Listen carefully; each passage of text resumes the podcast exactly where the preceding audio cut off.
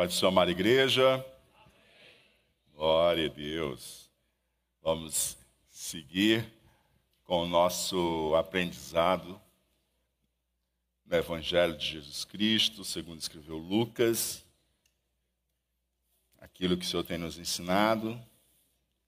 Lembrando sempre que o aprendizado nos termos do discipulado de Jesus, não significa simplesmente uma apreensão de conteúdo, mas um aprendizado no discipulado de Jesus significa receber o ensino, internalizar o ensino e viver o ensino. Lucas capítulo de número 17, versos de número 11.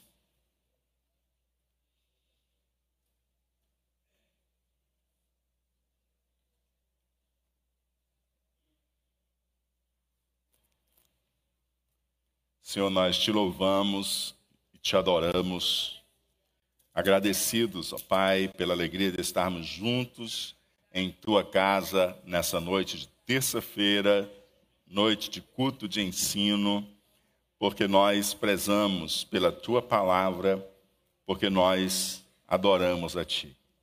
E aqueles que verdadeiramente te adoram, têm, Senhor Deus, um apreço e uma reverência por tua palavra. E aqui estamos para ouvir o Senhor falar conosco, através da tua santa palavra, para aprendermos contigo, para que teu Espírito Santo nos ilumine, para que teu Espírito Santo nos edifique, nos instrua, nos confronte e nos mova a fazer conforme aquilo que te agrada. Abrimos, Senhor Deus, o nosso coração diante de Ti e o Teu Espírito Santo possa falar com cada um de nós. É assim que nós choramos, confiando e esperando em Ti, em o nome de Jesus Cristo. Amém. Glória a Deus. Lucas capítulo 17, verso 11. Você que está a primeira vez conosco, está com a sua Bíblia na mão, mantenha a, a mantenha aberta. Nós vamos caminhar por alguns versos, do verso 11 ao 19, e durante todo o transcorrer da exposição bíblica estaremos recorrendo a esse texto. Lucas capítulo 17, verso 11, diz assim: E aconteceu que, indo ele a Jerusalém, passou pelo meio de Samaria e da Galileia. Olha só o que, que nós temos aqui descrito pelo evangelista Lucas.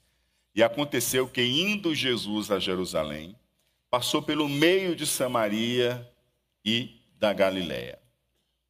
Após um trecho bem maior de palavras de Jesus, né, nós estamos vindo aí desde o capítulo 15 com muitas palavras de Jesus, parábolas, né, discursos de nosso Senhor.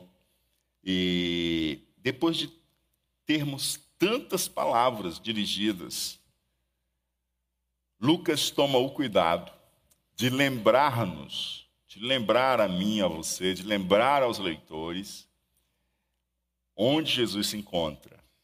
Né? Eu fiz questão de lembrar a vocês durante as palavras, ainda que não estivesse explicitado. E aqui Lucas o faz. Né? Ele toma o cuidado de lembrar que Jesus está em sua viagem a Jerusalém. E a gente já aprendeu que essa viagem ela não acontece numa linha reta apressadamente. O Senhor não sai numa linha reta, num caminho mais curto para chegar a Jerusalém. Não. Essa viagem, ela não é simplesmente uma jornada geográfica a Jerusalém. Ela é, antes de tudo, uma jornada ministerial, com fins teológicos, com fins ministeriais no qual Jesus se dirige a Jerusalém e no trajeto que ele está fazendo a Jerusalém, ele vai cumprindo o seu propósito através da sua presença, das suas palavras e dos seus atos. Então não é uma viagem, eu estou saindo daqui de Cafarnaum e vou a Jerusalém de olhos fechados até chegar lá. Não, essa viagem, ela já é um serviço ministerial. Tanto é que muitas vezes ele dá uns zigue-zagues nessa viagem. Porque ele tem um objetivo maior, que é chegar em Jerusalém, para aquele destino que já está preparado pelo Pai para ele, que é a crucificação. Mas até chegar lá, ele está preparando os seus discípulos para a vida após ele ser assunto aos céus, para o ministério. E diante dessa caminhada, ele vai cumprindo o seu ministério durante esta jornada. E Lucas também situa geograficamente onde Jesus está nesta jornada para Jerusalém. Apesar de Lucas não localizar precisamente onde Jesus se encontra, isso já dá para a gente ter uma ideia do que ele percorreu até então e do que ainda falta percorrer. Embora o ponto central aqui, de quando diz que ele está no meio de Samaria e no meio da Galiléia, passando pelo meio de Samaria e pelo meio da Galiléia, este é o ponto central, né? Este é o ponto central. Não a localização em si da jornada, mas dizer para nós que ele está na divisa, ele está na região fronteiriça dessas duas regiões, chamada Galiléia, como Mateus diz, Galiléia dos gentios e Samaria.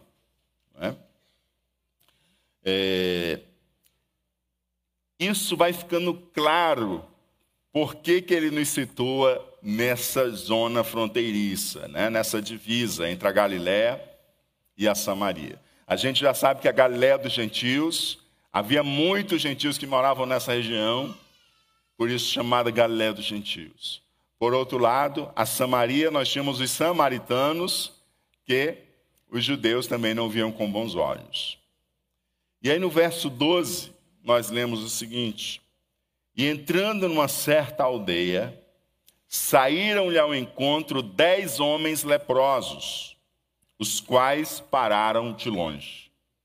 Olha só, e entrando numa certa aldeia. A gente não sabe qual foi essa aldeia.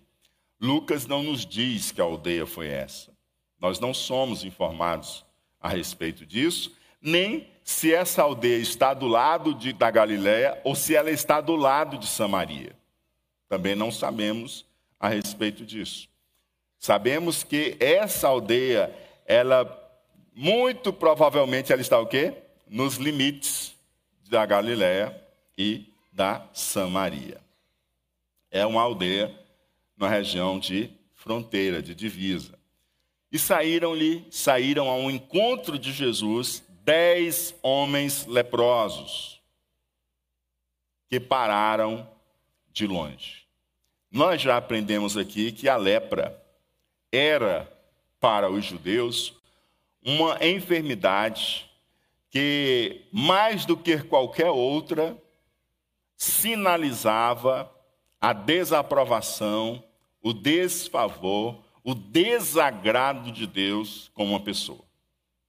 Então, a pessoa que estava ferida de lepra, ela estava debaixo do desfavor divino. Ela estava é, ferida pelo Senhor. Era assim como os judeus viam a lepra. Também aprendemos que os acometidos pela lepra segundo a lei, eles eram cerimonialmente impuros, eles estavam imundos. E por estarem imundos, isso afetava a sua participação religiosa. Também eles precisavam ser isolados, porque eles não poderiam viver no convívio das demais pessoas, até por questão de segurança senão eles estariam contagiando as pessoas. Então eles moravam fora das aldeias, eles moravam afastados das aldeias e das cidades, eles não tinham como trabalhar, eles viviam das esmolas das pessoas. Tá certo?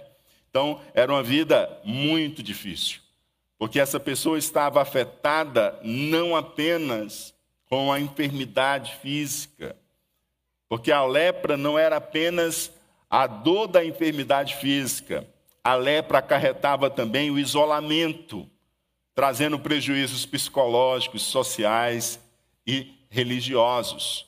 Porque quando eles eram isolados da cidade, eles eram, eles eram isolados das suas famílias, eles eram isolados dos seus amigos, eles eram colocados à parte da sociedade. Né? E não podiam ter acesso aos serviços religiosos, pois eles eram imundos. E vejam que eles, quando Jesus está entrando na aldeia, nessa sua jornada para Jerusalém, quem sabe para fazer uma pousada, né? naquela, naquela aldeia, para recuperar as suas forças para seguir jornada avante. Quando Jesus está entrando naquela aldeia, dez homens leprosos foram ao encontro de Jesus. E eles observaram a necessidade de manterem distância. Por quê? Porque eles não podiam se aproximar das pessoas. Leprosos, quando eles estavam em uma região e eles estavam se aproximando de uma região com pessoas, ou suspeitava que tinha pessoas, ou pessoas estavam se aproximando deles, eles tinham que gritar: imundo, imundo, imundo, para que as pessoas pudessem saber a, tipo de, a que tipo de risco elas estavam submetendo se fosse diminuída aquela distância de segurança. Então eles mantiveram a distância de Jesus, como diz o texto da palavra de Deus, os quais pararam de longe, saíram ao encontro de Jesus, os dez leprosos, e pararam de longe, mas pararam de longe o suficiente para que Jesus pudesse escutá-los gritar. O suficiente para que o grito deles pudesse romper essa distância e chegar aos ouvidos de Jesus. Eles pararam longe e gritaram, verso 13, e levantaram a voz, dizendo: Jesus, mestre, tem misericórdia de nós. Eles levantaram a voz, eles clamaram. E o que, que eles clamaram? Jesus, mestre, tem misericórdia de nós. Claramente o clamor dos leprosos expressava a expectativa de cura. Embora não esteja explicitado de que eles estão dizendo assim, Senhor, nos cura. Eles estão dizendo o seguinte: Senhor, tem misericórdia de nós. Jesus, mestre, tem misericórdia de nós. É claro que qualquer pessoa ali entenderia que a misericórdia que eles estão clamando é uma misericórdia que venha tocá-los em sua enfermidade e eles venham a ser sarados e a sorte deles venha a ser mudada. E Jesus já havia curado leprosos. Nós mesmos, nessa caminhada em Lucas, vimos lá em Lucas capítulo 5 que Jesus até mesmo tocou em um leproso. Lembra? Tem que manter distância, não pode tocar. Aquele que toca no leproso fica imundo. Mas Jesus tocou no leproso, lá do capítulo 5.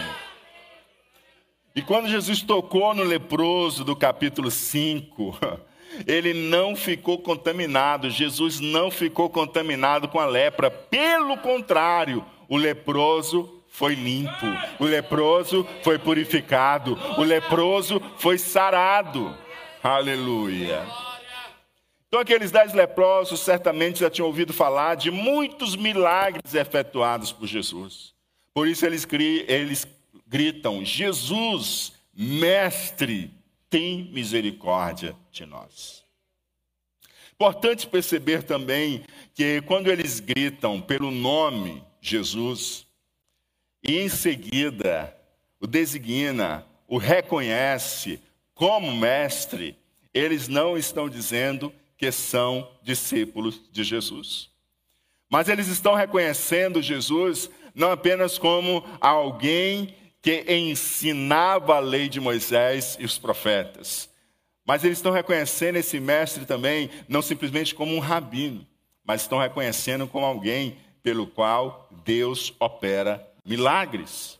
E ele está dizendo: Jesus, mestre, tem misericórdia de nós. Eles clamaram pela misericórdia de Jesus. E ao dirigir estas palavras ao Senhor, eles manifestaram sua fé. Eles manifestaram o quê? Sua fé. Eles não eram discípulos de Jesus, mas eles criam que Jesus era poderoso para curar. Eles criam que Jesus tinha para Jesus.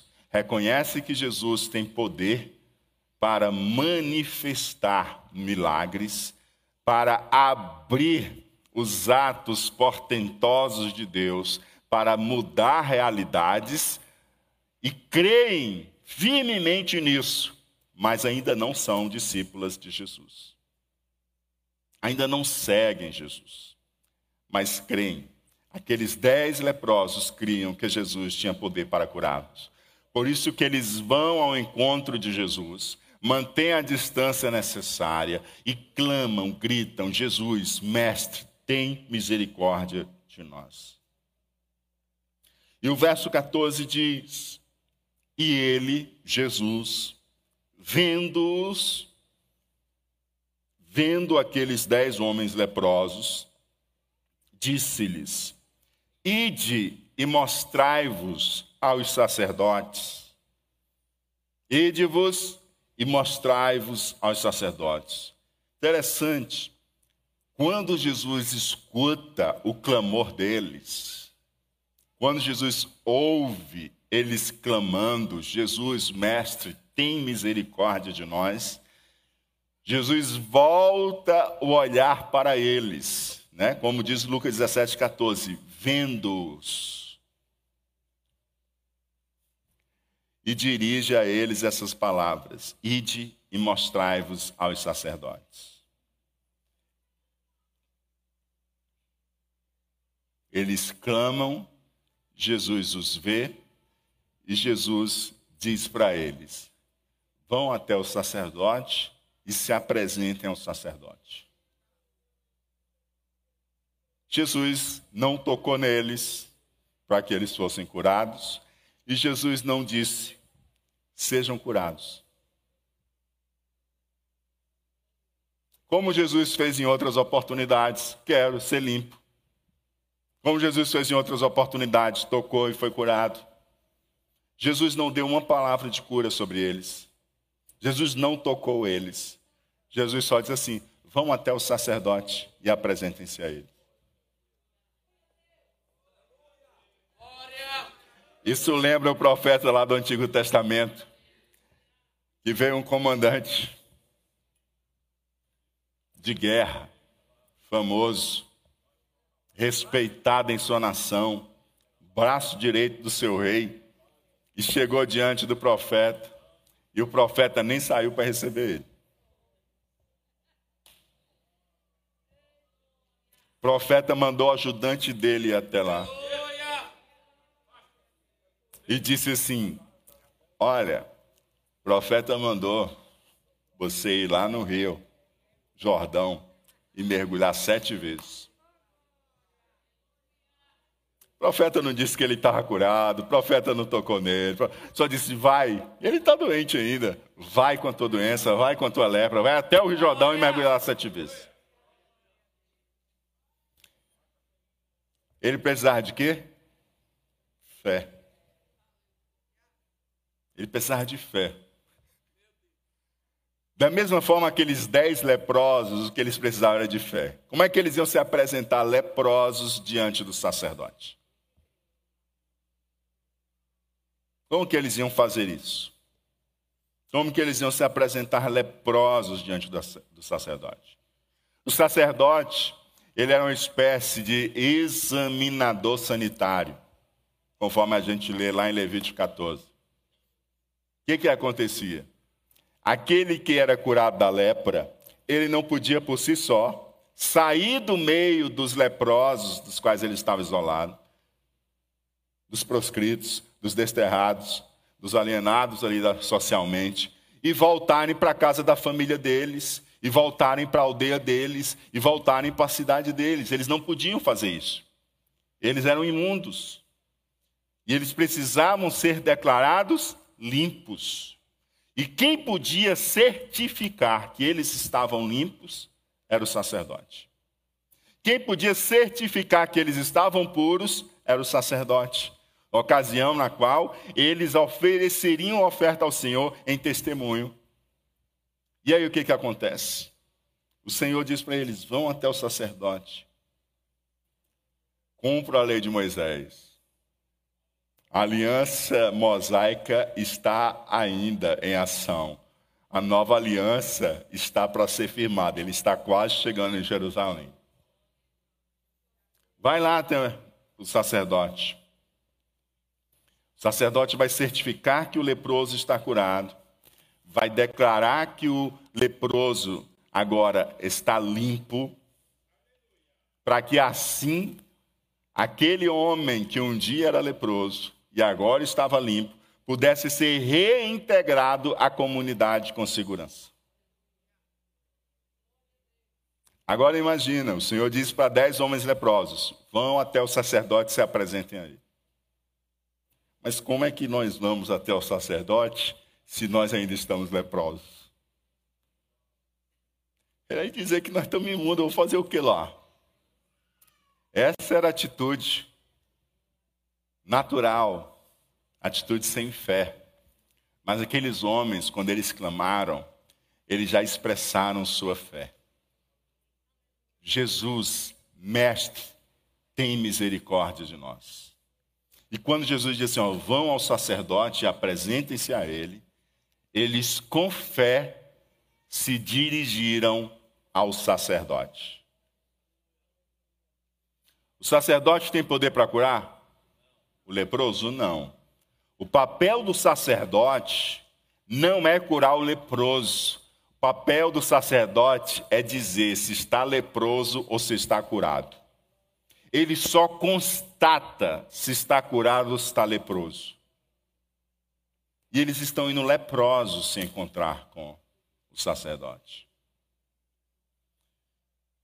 Portanto, o que Jesus está fazendo é testando a fé desses leprosos.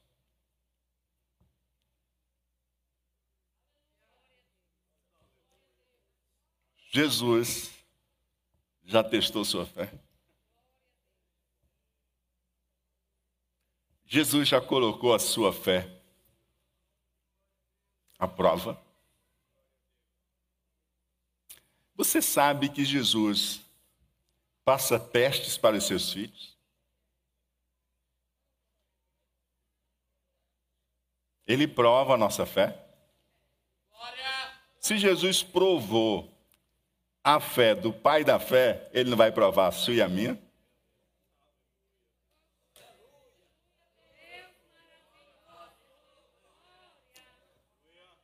Jesus passa prova. Ele passa prova de fé.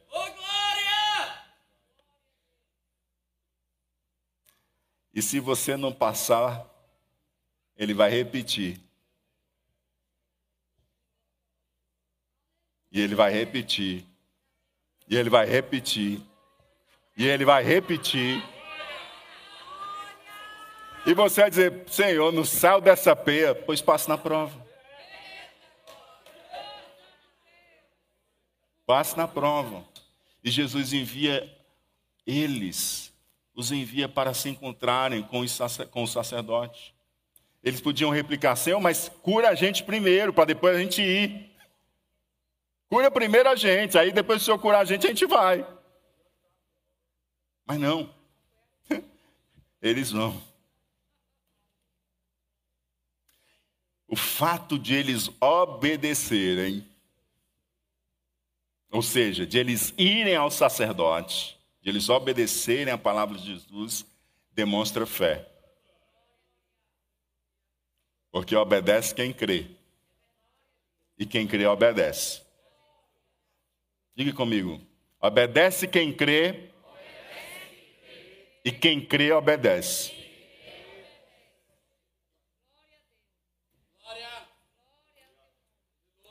Mas é importante a gente perceber que Jesus não está provando apenas a fé deles. Tem uma outra questão sendo avaliada nesse teste. Jesus está provando a fé e Jesus também está colocando em teste a gratidão. Diga comigo, prova de fé e prova de gratidão. Será que ao serem curados eles voltariam para agradecer?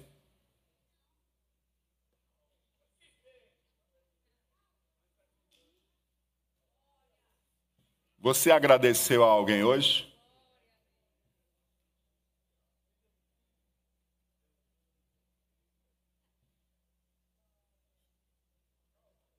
A Bíblia diz assim, continuando ainda o verso 14: E aconteceu que, indo eles, estavam indo para onde? O que, que aconteceu? Indo eles, aconteceu que indo eles, ficaram limpos, foram curados.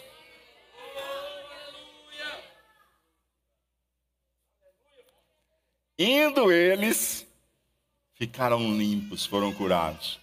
Não sei se eles já estavam perto de chegar nos sacerdotes, se estavam no meio do caminho. Eu sei que eles já tinham deixado Jesus para trás e foram em direção ao sacerdote, obedecendo a palavra de Jesus. O quão longe estava de Jesus ou o quão perto estava do sacerdote, a gente não sabe. Sabe que indo eles, eles estando no caminho, em direção ao sacerdote, eles foram limpos.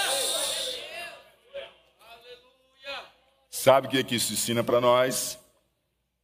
Que a chuva da bênção de Deus precipita-se no caminho da obediência.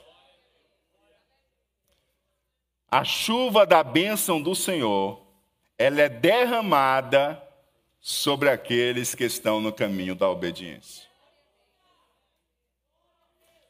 Se daqueles dez um tivesse ficado, não, Senhor, eu vou esperar primeiro o Senhor me curar para depois eu ir lá no sacerdote. Eu vou aparecer desse jeito lá no sacerdote? Pedaço meu de carne caindo, aqui todo doente, tudo aberto. Não vou desse jeito. Assim que o Senhor me curar, eu vou lá. Sabe o que, que tinha acontecido? Este continuava doente e os nove que foram no caminho tinham sido molhados pela chuva da graça de Deus. Aleluia. Verso 15 e 16. E um deles, vendo que estava são, que estava curado, voltou glorificando a Deus em alta voz. E caiu aos seus pés, aos pés de Jesus, com o rosto em terra, dando-lhe graças. E este era samaritano. Olha só, e um deles, vendo que estava são, vendo que estava curado, voltou glorificando a Deus em alta voz. Quando viu que estava curado, ele interrompeu o seu percurso e ele voltou glorificando a Deus em voz alta. Ele voltou glorificando a Deus em voz alta. Estes dias eu escutei o testemunho de uma pessoa que disse assim: aconteceu um mistério. E quando aconteceu esse mistério, essa vitória de Deus, eu não consegui ficar calada. Eu gritei lá no meu trabalho mesmo: Glória a Deus! E deixa eu dizer uma coisa para você. Sabe o que é isso? Isso expressa um coração cheio da gratidão e que se regozija e, se cele e celebra a alegria não apenas da bênção, mas a alegria do abençoador. Aleluia! Isso expressa para nós que quem é alvo da graça é chamado por Deus para ser testemunha da abençoado. Aquele homem, quando ele estava no caminho e ele percebeu que estava curado, ele começou a glorificar a Deus em voz alta e ele voltou glorificando a Deus em alta voz.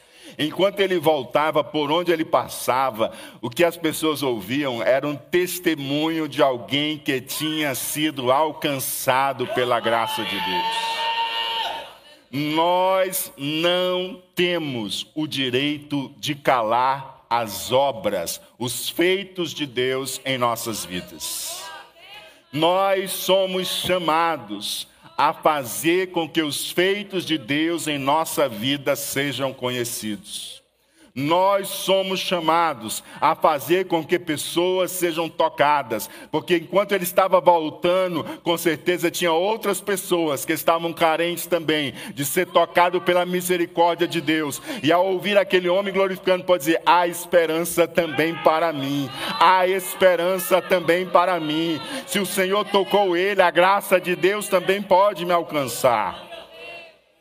Aleluia. Não cale os feitos de Deus em sua vida. Compartilhe, fale para o seu vizinho, fale para a sua família, fale para o seu colega de trabalho. Talvez aquele feito de Deus na sua vida vai ser a porta que Deus vai abrir para alcançar alguém que está do seu lado, precisando ser tocado pela graça de Deus. E chegando até Jesus, aquele homem caiu aos pés do Senhor, com o rosto em terra, dando-lhe graças, agradecendo. Aleluia. Da primeira vez, leproso gritou de longe. Agora, curado, aproxima-se de Jesus prostra-se aos seus pés e com o rosto em terra agradece. Lembrar de pedir, todo mundo lembra. Lembrar de agradecer, nem todos lembram. Muitos dizem por favor, poucos dizem obrigado.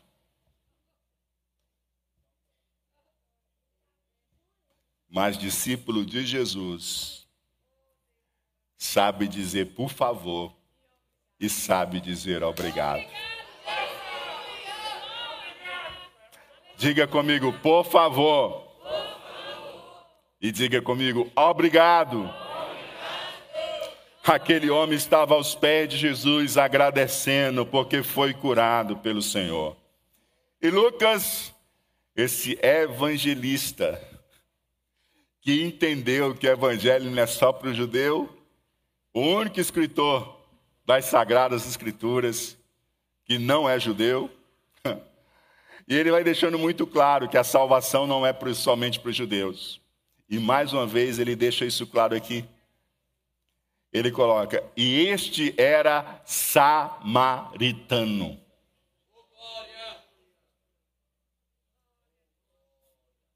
E este era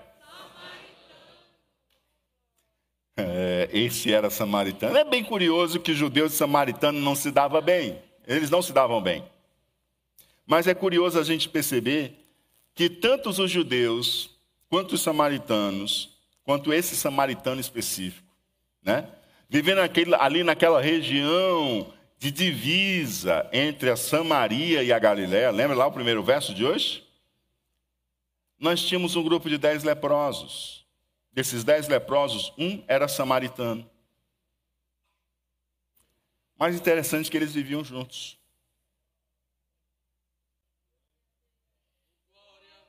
Eles tinham um problema em comum.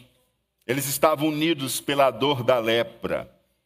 E através dessa dor, eles se abstraíram das diferenças que outrora os separavam. Sabe o que eu aprendo com isso? Que nós ou somos unidos na desgraça, ou somos unidos na graça do Senhor.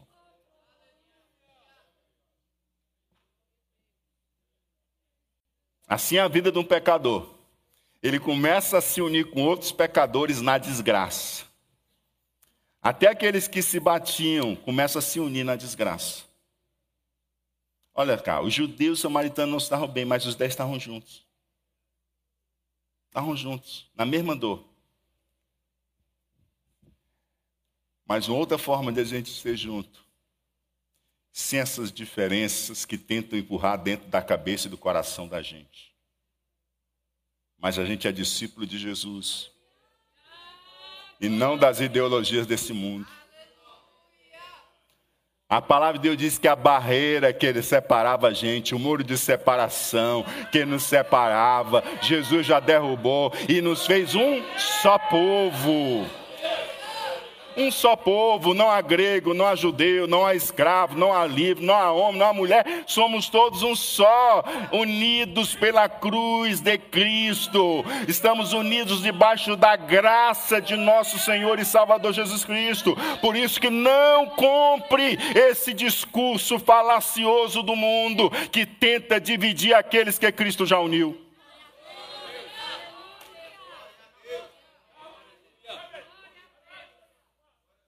Creia na palavra de Deus e não nas ideologias e filosofias humanas. Creia na palavra de Deus. Aleluia. E este era samaritano. Interessante que Lucas está deixando claro para nós que a salvação e a graça de Deus não é apenas para os judeus, mas para todos os povos. Versos 17 e 18. E respondendo, Jesus disse: Não foram dez os limpos? A gente chega aqui no coração dessa história, narrada por Lucas. Não foram dez os limpos? Jesus pergunta. E onde estão os nove? Não houve quem voltasse para dar glória a Deus, senão esse estrangeiro? Quando Jesus pergunta assim, ó, não foram dez os limpos, o que, que Jesus está dizendo? Todos os dez foram curados. Não foi só esse, não. Vocês estão vendo só um voltando? Eu quero dizer para você que não foi só ele que foi curado, não. Todos os dez foram curados. Vocês viram, saíram dez daqui. E os dez foram limpos no meio do caminho.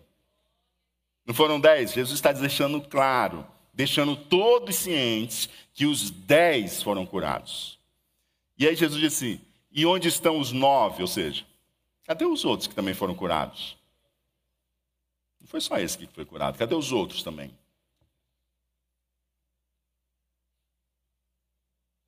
Diga comigo assim, ó. Quem não agradece logo, dificilmente agradecerá depois.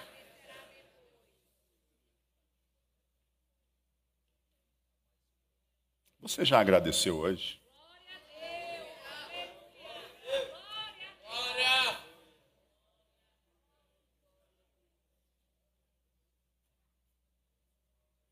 O que houve com os nove?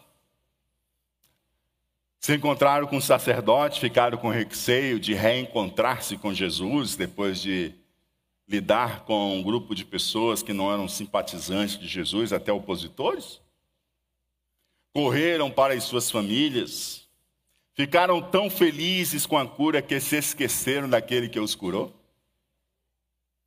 Algumas pessoas ficam tão felizes com a bênção que recebem, que não lhes resta mais espaço para lembrar da origem da bênção e tributar o louvor ao abençoador.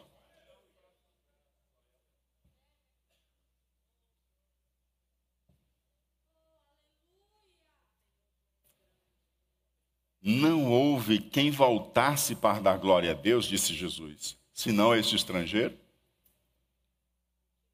Infere-se aqui, amados, que os demais, ou seja, os nove, eram judeus. E somente o estrangeiro voltou para agradecer. Curiosamente, judeu vem de Judá. E Judá significa louvor.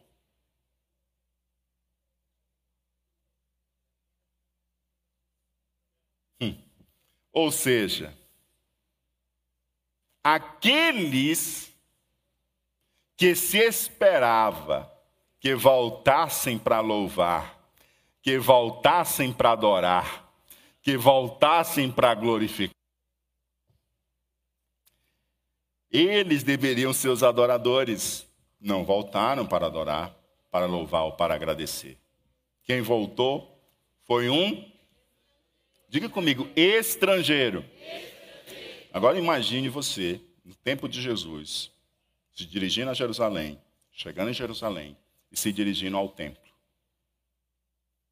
O que ia acontecer com você? Você não é judeu. Você ia se aproximar. Você ia entrar no átrio dos gentios, que estava em volta do templo, parte mais externa. Mas como você é gentil, existia um limite você, o lugar mais perto que você poderia chegar no, do templo era o átrio dos gentios ou o pátio dos gentios. E você ia se aproximando do próximo, o átrio das mulheres e depois o átrio de Israel. Quando você fosse se aproximando, você ia ver uma placa. Estrangeiro Aqui é o seu limite. Não ultrapasse, sob pena de morte. Estrangeiro, aqui é o seu limite. Não ultrapasse sob pena de morte. Você não pode ir além daqui. Se você violar esse limite, você estará sob pena de morte por ter violado um espaço sagrado. E olha o que, que Jesus diz. Os nove não vieram glorificar a Deus, mas esse estrangeiro veio glorificar. Palavra estrangeiro na cabeça daquelas pessoas que estavam em volta era eles estão excluídos de uma intimidade maior. Mas ele estava nos pés de Jesus enquanto os outros nem apareceram.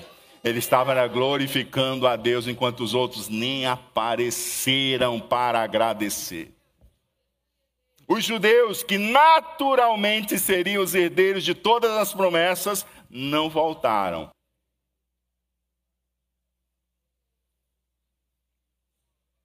Senhor, como pode? O Senhor recebe pecadores e faz refeições com eles?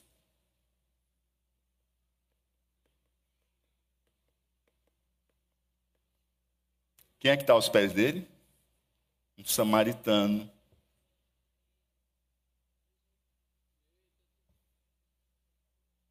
Um rejeitado. Um deixado de lado. Um que não estaria no nível de espiritualidade. Ele, ele não era da Assembleia de Deus.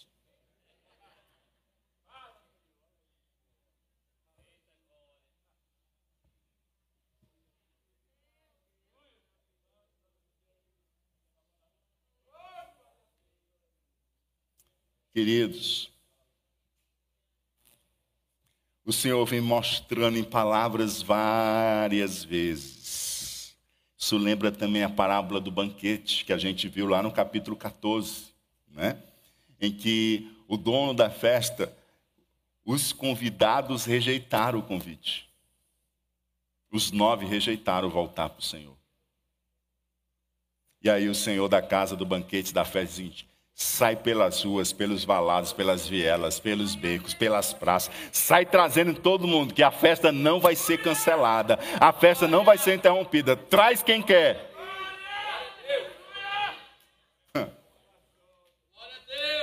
E é isso que o Senhor está mostrando agora. O que ele vem ensinando em palavras, ele está mostrando na prática. Está aqui, gente. Vocês estão rejeitando o tempo do reino e da graça de Deus. Enquanto vocês rejeitam, os samaritanos estão chegando. E estão louvando, estão agradecendo, e estão glorificando. Todos os dez gritaram pedindo misericórdia. Mas só quem voltou glorificando a Deus foi um. o samaritano. Todos souberam gritar pedindo, todos, mas apenas um gritou agradecendo. Na hora de pedir da necessidade, você clama, você não tem vergonha, você grita, mas na hora que a bênção chega, também não se envergonhe. Não se envergonhe. Não se envergonhe, levante a sua voz, coloque o seu rosto no pó, vá aos pés de Jesus e agradeça as bênçãos dele sobre a sua vida. Aleluia.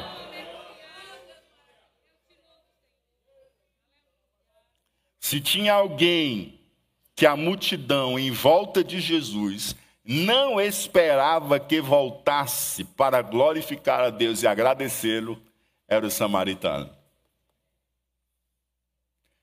Esse a multidão não esperava, e foi esse o que voltou. Oxalá, bará, cantererá, si tere, cantará. Eu fico imaginando quantas pessoas estão aqui nessa noite. Quantas pessoas estão aqui glorificando a Deus essa noite que as pessoas lá fora e talvez até aqui dentro nunca esperava que você ia estar aqui. Que você ia estar nos caminhos do Senhor. Que você ia estar glorificando a Deus. Que você ia estar servindo na casa de Deus. Que você ia ser um obreiro na casa do Senhor. Que você ia estar servindo na casa do Senhor. Você é como aquele samaritano que o pessoal acreditava que os nove voltavam, mas ele não. Os nove não voltaram, mas ele veio aos pés de Jesus, gritando, chorando, louvando, adorando e glorificando a Jesus. Aleluia. Oh, glória a Deus. Verso 19. E disse-lhe: Levanta-te e vai. Aleluia. O sacerdote chegar para aqueles que foram limpos e dizer: Vão, vocês estão limpos. Isso já é assim maravilhoso, né?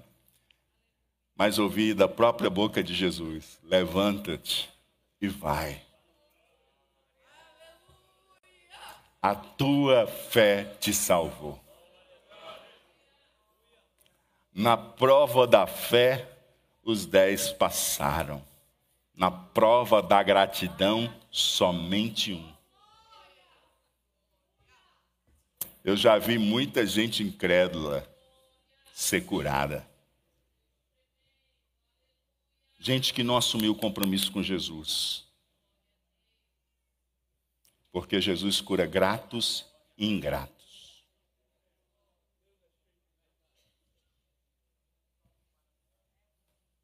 Jesus estende a mão dele graciosa sobre gratos e sobre ingratos. Mas tem uma diferença muito grande nesse último versículo. Muito grande. Porque esse último versículo verifica-se que a maior cura foi alcançada unicamente pelo samaritano.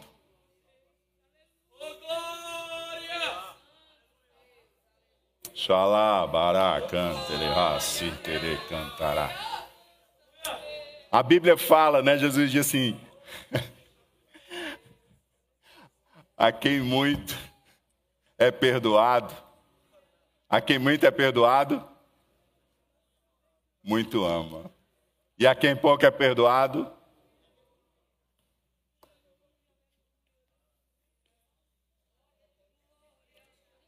Oh, aleluia.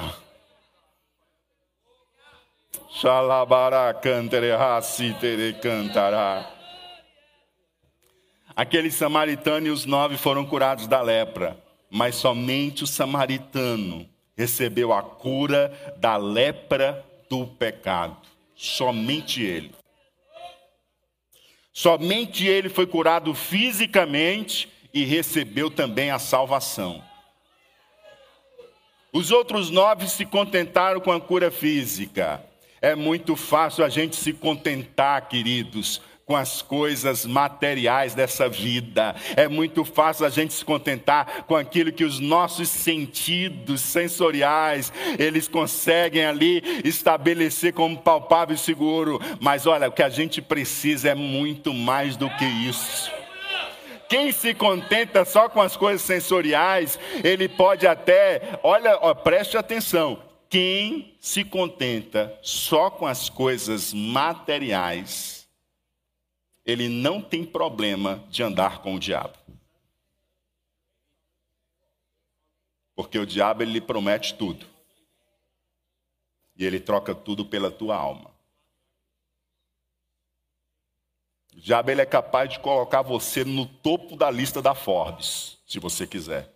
A única coisa que ele quer é a sua alma. Quem se contenta só com as coisas materiais, dá para andar até com o diabo. Mas quem não se contenta simplesmente com o que é visível, simplesmente com o que é material, quem tem sede mais profunda no interior, quem quer ir além do que é aparente, quem quer ir além do que é visível, quem quer lidar com realidades eternas, aí esse precisa de Jesus. Oh, aleluia! Aleluia, aleluia, aleluia. Aquele samaritano ele estava com questões intangíveis e não somente material. Ele não se contentou simplesmente com a cura física, ele voltou para agradecer a Deus. E ao agradecer a Jesus, de glorificar o nome de Deus, ele recebeu o perdão dos seus pecados, ele recebeu a salvação. Ele foi incluído não apenas na sociedade, não apenas na aldeia, não apenas na cidade, mas ele foi incluído na família de Deus. Na família de Deus na família de Deus. Oh, aleluia. Deixa eu dizer uma coisa para você. Deus cura gratos e ingratos.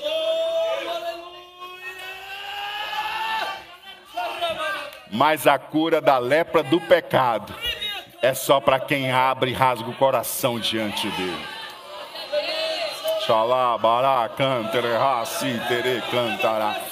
Deus cura e Deus abre portas para gratos e ingratos. Mas a porta do céu, ele só abre para aqueles que rasgam o coração em adoração, em gratidão ao Senhor nosso Deus. Deus faz chover sobre gratos e ingratos, mas as chuvas do Espírito Santo é sobre os corações que são gratos a Ele e glorificam o seu nome. Aleluia. Oh, glória a Deus. Deus passa provas de fé e de gratidão. E eu quero ser aprovado em ambas as provas. Vamos ficar de pé.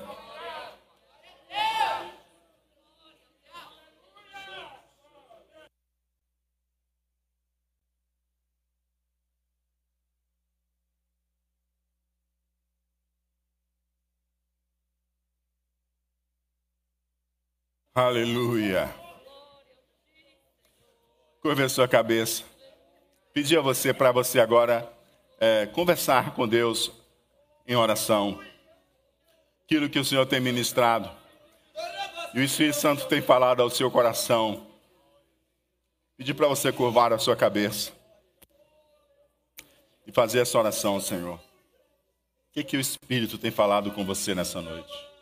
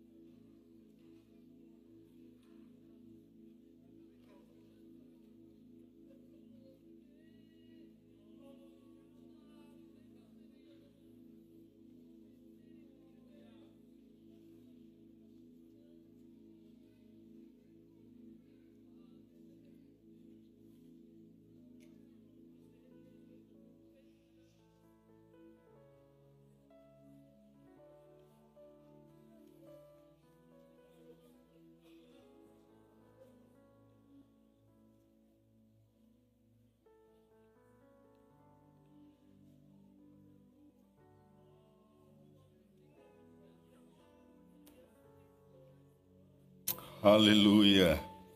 Oh, aleluia, aleluia, aleluia. Santo, santo, santo, santo é o Senhor. Aleluia. Eu quero agora eu quero agora ajudar você. Quero ajudar você a você manifestar a sua gratidão ao Senhor. Como pastor? Como irmão Marquês? Como que você vai me ajudar a fazer isso? Eu quero que você compartilhe com alguém que está do seu lado. Um feito de Deus na sua vida que Deus fez essa semana. Essa semana começou domingo. Tenho certeza que Deus fez alguma coisa na sua vida.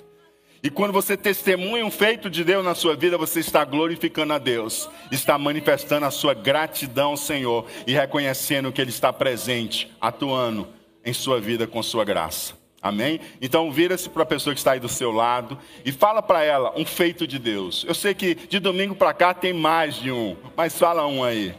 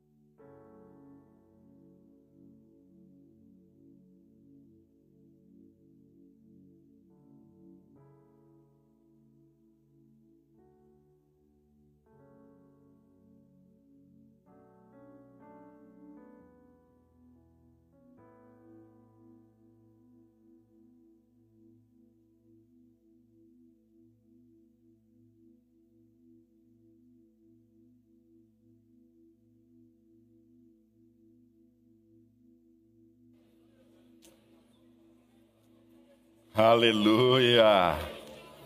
Glória a Deus. Quem pode glorificar a Deus pelos seus feitos? Oh, aleluia. Glória, glória seja dadas ao nome de Jesus. Glória, glória, glória, glória a Deus. Aleluia. Bendito seja o nome do Senhor. Aleluia. Oh, glória a Deus. Eu tenho um convite especial para você que está aqui com a gente essa noite. Aleluia. Você que ainda não recebeu Jesus como Senhor e Salvador da sua vida, eu quero convidar você para entregar a sua vida a Jesus. Para fazer como esse samaritano, correr até Jesus e dizer: Senhor, eu te adoro. Quero te agradecer pelo dom da vida e quero ser tocado pela tua graça, ter meus pecados perdoados e quero ser salvo como aquele samaritano foi. Você quer receber Jesus como e Salvador de sua vida ou se reconciliar com Jesus? Dá um sinal de fé com a sua mão, quero orar por você. Você quer receber Jesus como Senhor e Salvador? Ou se reconciliar com Jesus essa noite? Quero orar pela sua vida. Você que está nos acompanhando também pela transmissão e quer tomar essa decisão, você pode estar tomando essa decisão colocando o seu nome, que a gente vai entrar em contato com você, para você seguir nessa caminhada de fé.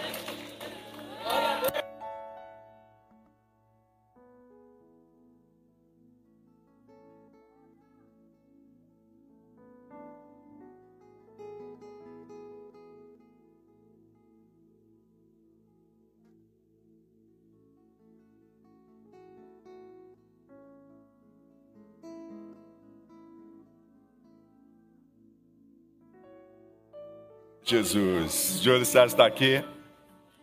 E ele confessa que Jesus é Senhor e Salvador de sua vida. Amém? Glória a Deus. Aleluia. Glória a Deus. Cadê a próxima pessoa para se reconciliar com o Senhor Jesus ou recebê-lo como Senhor e Salvador de sua vida? Dá um sinal de fé com sua mão. Quero orar por você também. Quero orar por sua vida. Glória a Deus. Chega aqui pertinho. Chega aqui pertinho. Aleluia, Jesus. Glória a Deus. Aleluia. Glória a Deus. Aleluia. Amém, amém.